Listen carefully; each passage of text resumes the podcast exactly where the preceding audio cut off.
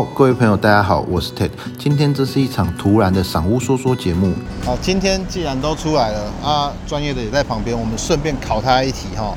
这个我们粉丝朋友，他说他也是住在民生社区的邻居，他说他最近想要跟邻居买房子，但是不要透过房仲，但又不知道该怎么做。OK，那我先讲一下啦，这个问题很简单，我觉得。大家已经要花那么大一条钱去买房子了，当然很想要省下的是中介费用。其实我相信你，你过往也有这样的经验。有过，有过。现场考一下专业的来。其实过往我们会常遇到一些客户在针对买房子这一块的一些服务费用的问题。现在的房子房价八百万、一千万的公寓普遍皆是，有些买方可能一生子一辈子就买这一次房子，要要求把关，又要节省服务费，这是不太可能。不是不太可能？当然不太可能。你要把关，你必须中介帮你做把关，包括你的安全的交易，呃，交易的过程。然后房屋上面的瑕疵的一些把关，这都是中介应该做的工作。那我们先讲一下中介他其实担任一个什么样的角色，然后他收取一个什么样的费用。嗯，简单来说就是保护这个交易的第三者，他也要对于房子的瑕疵的担保、交易的过程以及买方的一些资格以及屋子是否有瑕疵做一些保证。这样子，有些民众想要节省服务费，这当然是正常的想法啦。但我觉得是这样子，你要省在一趴两趴，甚至规范是可以内政部。最多规定，买方最高就是两趴，那屋主方面就是四趴，它不得超过六趴。对，双方加起来最高可以收取六趴的服务费。所以房仲这个行业其实也是早期很多人致富的一个行业。这当然当然，尤其在我们奢侈税之前致富的一堆啊。政府对于以前的投资客也是有一些政策上的应变。有一些税率的调整。回到正题，有关于服务费这一块，不想透过中介来做买卖。我建议的话是找一个大品牌的代书，代书在签约的时候也会帮你做一些房屋上的一些调查，漏水啊、海沙、辐射、凶宅等等的。代书在签约的时候都会帮你再整理一次，啊，包含代书也有义务要把这个权状解释清楚。啊，是。上面有过什么样的贷款、第几手，有没有被预告登记，有没有被二胎担保这种东西拿去抵押，代书都会帮我们查清楚。那如果说今天你们去找屋主成交，每一次要倒倒还好，那如果遇到一些像漏水的状况，其实早期很多发生这种很多非常多，对，以前其实中介没有这么透明化。甚至很多家登录，对，甚至很多民众也不知道中介是干嘛的，还要多花那个钱。对对对，我说真的，最高可以六趴，你们大部分成交可以拿到几？现在中介品牌多，竞争相对激烈，其实有的时候两趴到四趴会做的业务也都很多了，几乎都会做。多收到六趴，算是已经是非常难得的。其实中介是非常辛苦，从一个案子到进案、整理到上架，再让物件曝光、找寻买方、收斡旋、调价、拉价等等，到最后协谈下才可以促成一笔顺利的成交。他还要针对房屋交易做把关，这压力也是非常的大。回到我们刚刚的问题啊，如果我们硬要干这个事情，写信给我们的粉丝，他是说那是他的邻居，那我觉得通常是邻居的话，自己的把握度会比较好。在呃屋主委托给中介的时候，已经会有两种合约嘛，一种是一般约和专任约，来是解释一下。一般我们中介在跟屋主在签委托书的时候，有分为一般委托跟专任委托。一般委托简单来说就是开放各大品牌第三人或是授权方。一起做销售，专任委托就只单一窗口，像信义啊、永庆啊，我只给这些品牌卖，就是你只给你信任的品牌卖，其他人无法做介入。如果他是一般委托的话，比如说，假如我看到这个广告，我知道他在卖，我可以去问中介，你们是一一般委托还是专任委托？如果你不是专任，那我可以自己联络屋主，这样可以吗？是可以，但基本来说啊，中介应该都会跟你说，我们是专任委托。那我们可以跟中介说，我要看到你的专任委托约。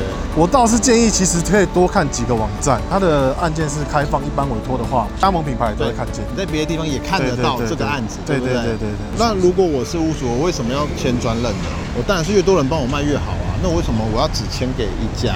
你的物件在市面上加盟店太多的话，价价格会容易浮动。同行竞争者激烈大，然后慢慢的，你的价格可能会跟你当初预想的会不一样，砍到最后，你甚至到头来，你可能已经掉了是一百万啊，或一百五十万去。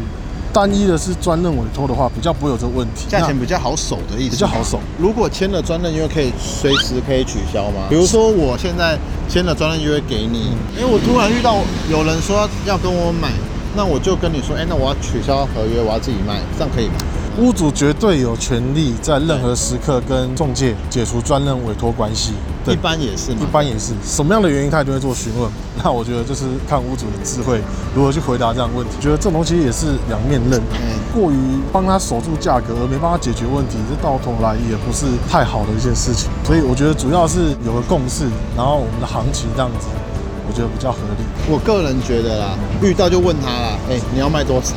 我可以跟你买，我们不要通过中介交易，你也不用付给中介的钱，啊是是我也不用付给中介的钱，是那大家都有好处。那但是如果有一些人是他已经不住在那里了，所以你平常也遇不到他，那这时候其实就不容易找到屋主，对不对？啊是。基本上，如果你找得到屋主，你直接跟他开口，我觉得没有什么不好的。可是我觉得这个很重要，有一点就是你掌握度要高，尤其是住你邻居住了十年、二十年了，他没有事，为什么突然要卖房子？嗯卖房子会有很多原因，啊但有一些人他可能是突然承接了庞大的债务。啊有些人看起来外表光鲜亮丽，可是他的房子已经被呃二胎二二胎了，什么三胎了，对，还有很多陷阱啊。应该是说有中介或者是有代书，他们的把关就是为了这一层。是是是，真的邻居在卖房子，你也知道，嗯我觉得人之常情啊，能省则省。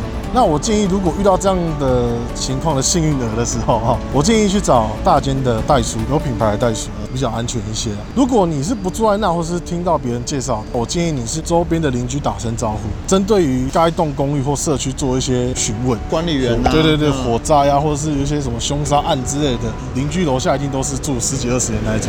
也很多管理员在帮忙卖。对对，然后管理员就是会告诉你哪里在卖，然后他会介绍你自己谈，但是管理员不会收中介费。可是通常如果屋主是靠管理员带看卖掉的，嗯他会包给他一个红包，可是他们没有成立任何的合约。那一样管理员不会了解屋主他背后有什么，毕竟管理员不是做房屋买卖的专业嘛。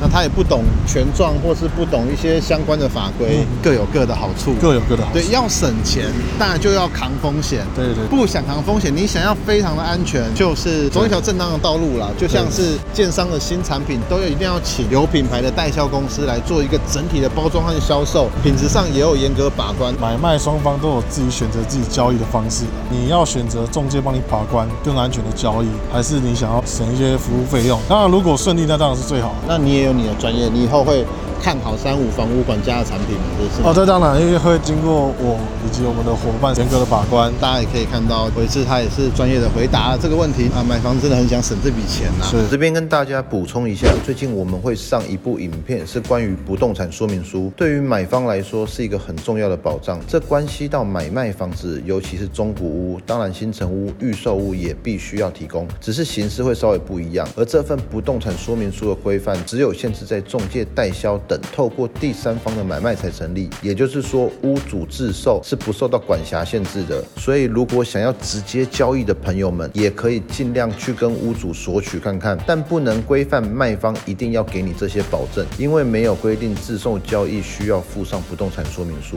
最后，各位朋友们，除了买卖标的物详细资料要明白以外，最好还要索取不动产说明书，再加上专业经纪人的协调，买卖房屋会比较有保障。当然，三五房屋管家在未来也会带给大家这些服务和透明的资讯，大家拭目以待喽。好，我们今天的播报就到这边，谢谢大家的收听。喜欢我们播报和喜欢我们节目的朋友们，记得订阅我们以及 YouTube 频道，或是加入三五先生赏屋脸书的讨论区，大家在那边可以良善的互动交流。大家再见，拜拜。